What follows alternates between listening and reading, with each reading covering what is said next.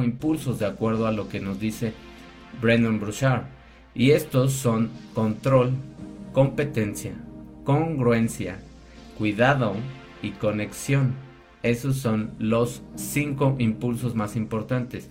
Esos impulsos contribuyen al bienestar interior y a un sentido de pertenencia. Y ese en este texto se destaca la importancia de que tomes el control de tu propia vida, de tu trabajo, de lo que haces, desarrolles una competencia o varias competencias, alinees tus acciones con tu imagen, que es congruencia, y que te cuides.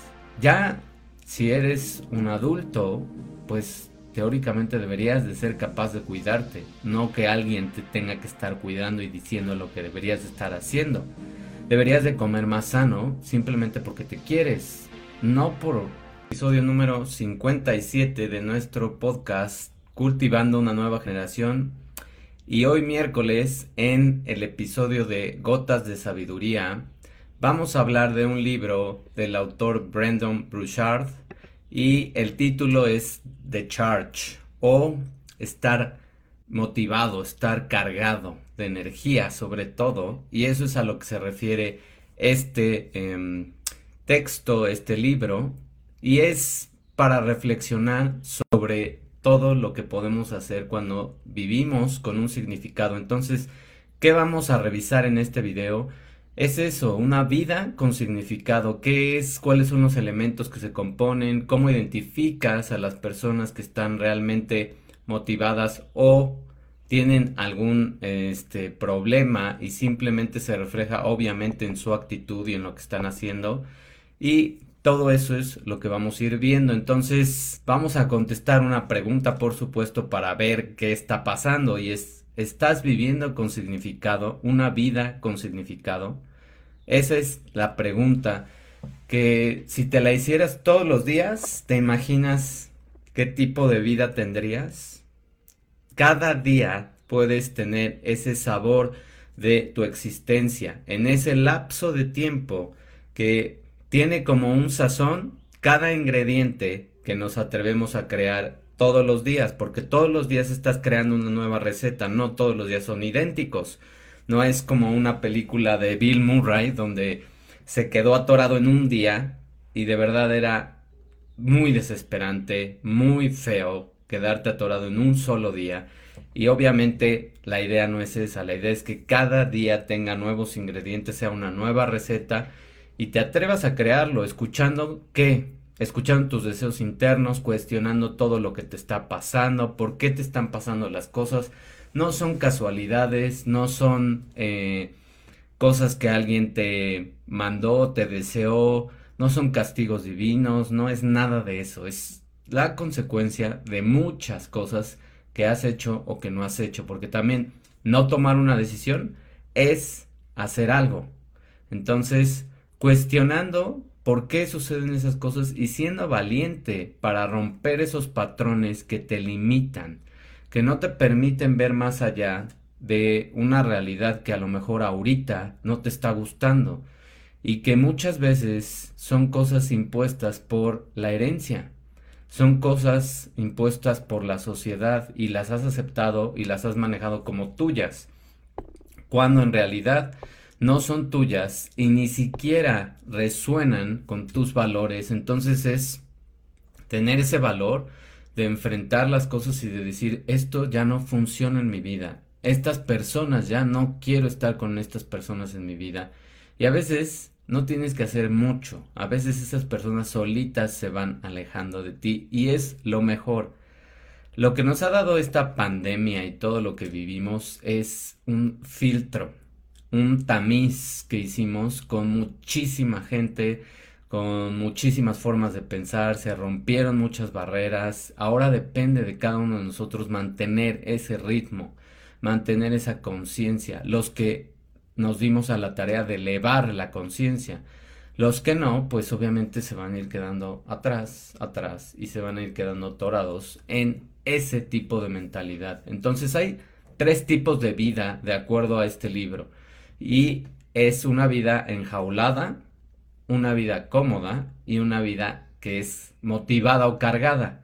Y eso es la importancia de liberarse de expectativas sociales y buscar lo que a ti te gusta, una autorrealización y una felicidad personal. No es estar persiguiendo la felicidad, como ya también lo puse en uno de los posts. No se trata de eso, se trata de encontrar momentos que te hagan sentir completo, bien y sobre todo también personas que te hagan sentir que puedes ser tú mismo. Eso es de lo que se trata. Entonces, impulsos fundamentales. ¿Cuáles son todos esos impulsos fundamentales? Son cinco impulsos de acuerdo a lo que nos dice Brendan Brouchard. Y estos son control, competencia, congruencia, cuidado y conexión. Esos son los cinco impulsos más importantes.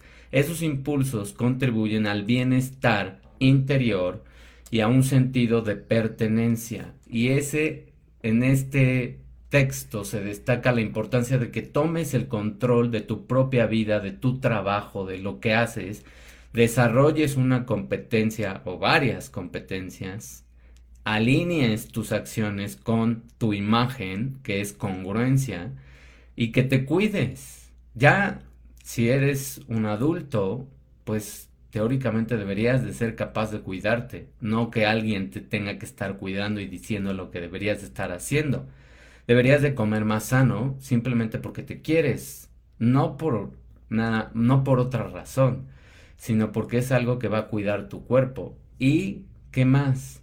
Forjar conexiones o hacer lazos con personas que te den una profundidad en tu vida, que te hagan pensar, que te reten. También no se trata de tener solamente personas que piensen igual que tú, porque en, el, en la discusión de alguien que no piensa idéntico a ti, pero que te reta y que también se abre y que también es capaz de ver más allá de los paradigmas y de patrones, etcétera, ahí es donde se dan las buenas conversaciones, ahí es donde te caen los veintes y ahí es donde te das cuenta que a lo mejor tu concepto de algunas cosas no estaba correcto o buscar más una verdad que sea que resuene con tus valores. ¿Qué más? Tenemos un control profesional. ¿Qué tenemos que hacer y cuál es la importancia de obtener ese control personal? Pues sugiere que asumas una palabrita que a muchas personas les saca ronchas y se llama responsabilidad. Pero si te das cuenta y si la descompones o la partes esa, esa palabra, se, es una habilidad de tener una respuesta, de poder responder ante la vida, de poder responder ante un proyecto, de poder tener una contribución de lo que haces para transformar un empleo común y corriente en algo que te dé satisfacción. Ese es tu control profesional. ¿Qué más? Crear circuitos de confianza y competencia.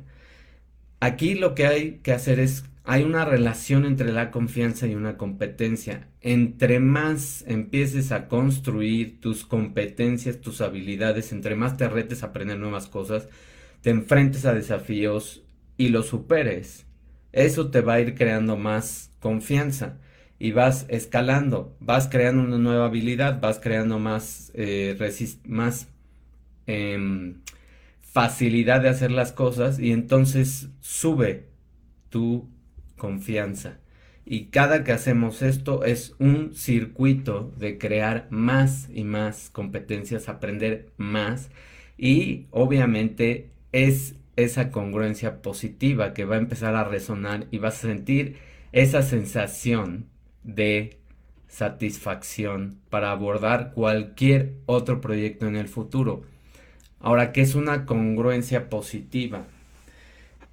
Aquí se trata de alinear tus acciones con la imagen y con tu aspiración, no con la imagen que quieres aparentar, no con una máscara, con la imagen que tú quieres y que eres y tu verdadero yo. Es aceptarte primero como eres, es tener acciones que resuenen con cuidarte más, con tener más em, capacidad de ver mucho más grande la pintura en vez de solamente ver un pedacito, que es lo que a veces te dejan ver los medios de comunicación, y tener estándares, tener metas personales y aprender a adherirte a esos a esas metas, a esos proyectos para lograr esa congruencia positiva y seguir creciendo y generar más dopamina y generar esa sensación de satisfacción. Eso es lo que queremos con la congruencia positiva. Aceptar el cambio es otro de los eh, de las ideas importantes de este libro y es reconocer que el cambio puede ser intimidante, nos da miedo a veces y nos da miedo porque hay una pérdida y porque hay una falta de claridad en lo que quieres en tu vida, que eso es todavía más importante sobre tus deseos. Por eso es que el cambio da miedo. Entonces, ¿qué es lo que se propone? Pues que establezcas metas pequeñas y preferencias y cosas que te guste hacer claras y aceptes el cambio como una oportunidad de crecimiento, no como algo eh, pues que se te está imponiendo. Todos, todos tuvimos que cambiar en los pasados tres años y seguimos teniendo que cambiar y adaptándonos a lo que el mundo nos está eh, pues enseñando que también es un reflejo, es un espejo. Cada quien va a espejear lo que traiga adentro, cada quien va a espejear las cosas que le hagan falta todavía crecer.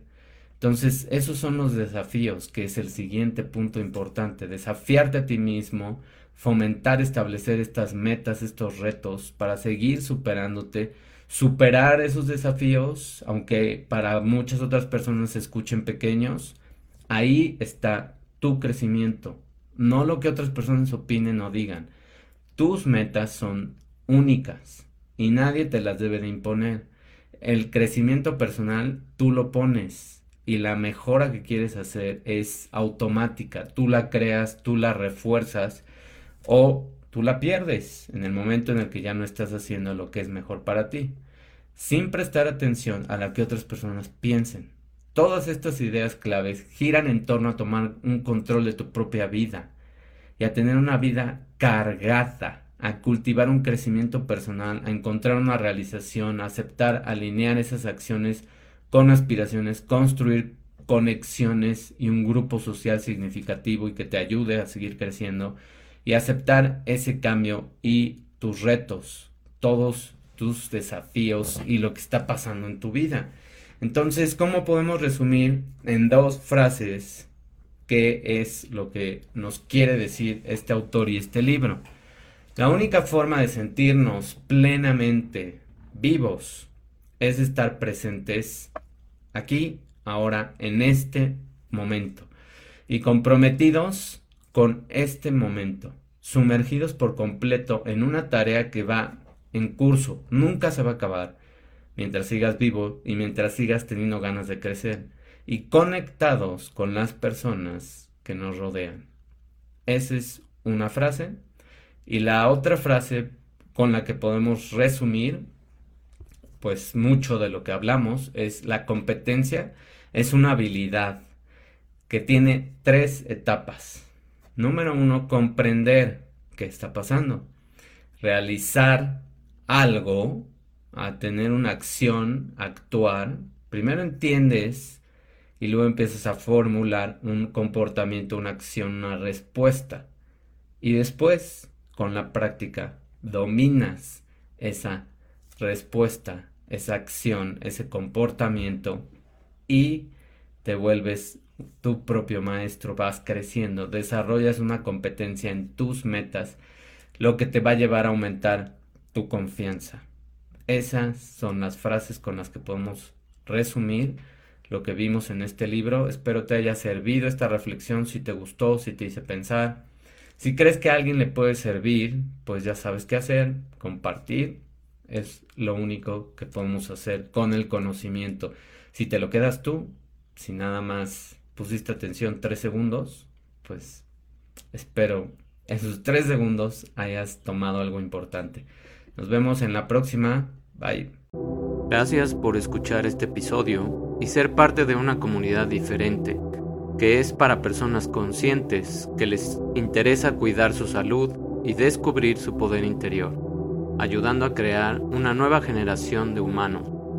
Si deseas más herramientas para hacer crecer tu salud interior con ciencia y espiritualidad, visita www.davidortegab.com, donde podrás encontrar programas en línea, agendar cursos presenciales para tu empresa y recibir apoyo personalizado en consultas para tener en balance los cinco pilares de tu salud interior.